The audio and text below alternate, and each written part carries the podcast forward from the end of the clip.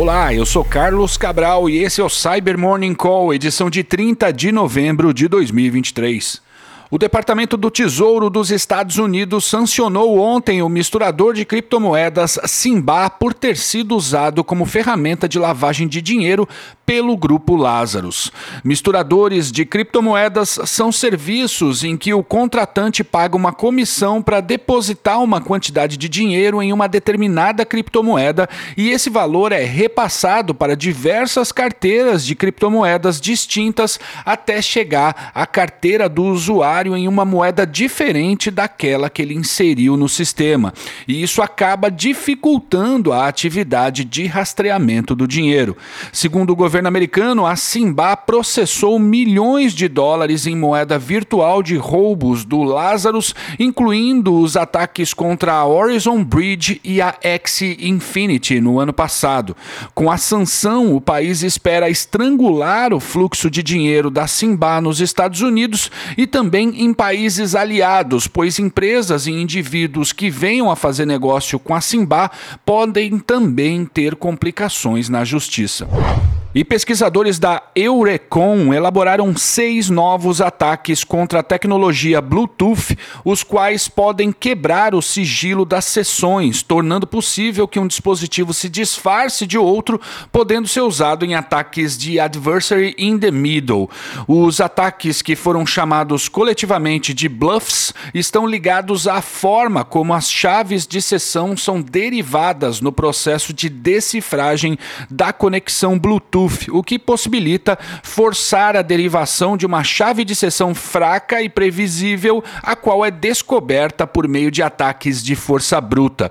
Assim, o atacante consegue se posicionar no meio da conversa entre os dispositivos, se passando por uma das partes no processo de comunicação. Esses ataques afetam o Bluetooth na versão 4.2, lançada em dezembro de 2014, e todas as versões subsequentes, até a mais recente, a Bluetooth 5.4, lançada em fevereiro desse ano. E repercutiu ontem a descoberta de uma nova vulnerabilidade recentemente corrigida no Zoom Room, um produto de colaboração com uma série de ferramentas para que as pessoas trabalhem juntas pelo Zoom. A falha foi descoberta em junho, em meio a um evento da HackerOne e permitia sequestrar reuniões, manipular o recurso contatos, se infiltrar em quadros brancos de toda a organização e extrair dados confidenciais dos canais do Team Chat mesmo sem convite, e tudo isso podia ser feito sem qualquer tipo de detecção. E pesquisadores da Cyber Reason publicaram um estudo detalhando uma nova variante do ransomware DJVU, eu acho que é Deja Vu, o qual tem, a qual tem sido disseminada por meio de um loader disfarçado de um software freeware ou como um software craqueado. Ou seja, a vítima pensa que está baixando um software gratuito, ou pior, busca por um software pirateado e ganha de presente o loader que instala o ransomware. A nova versão, apelidada de Shadow, também está preparada para instalar outras ameaças. Após roubar os dados da vítima e criptografar seus arquivos, os operadores do DJVU exigem 980 dólares pela chave que decifra os dados. E a quadrilha de ransomware russa Black Basta já acumulou pelo menos 100 milhões de dólares em ataques contra mais de 90 vítimas desde que surgiu pela primeira vez em abril do ano passado, afirmou a Corvus em relatório publicado ontem.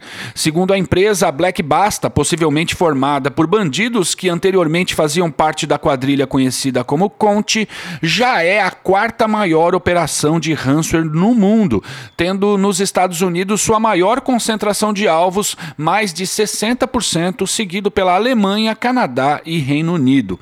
Os pagamentos foram rastreados usando um sistema de forense em blockchain e tiveram em maio do ano passado seu maior pico, algo um pouco além dos 10 ataques que resultaram em dinheiro.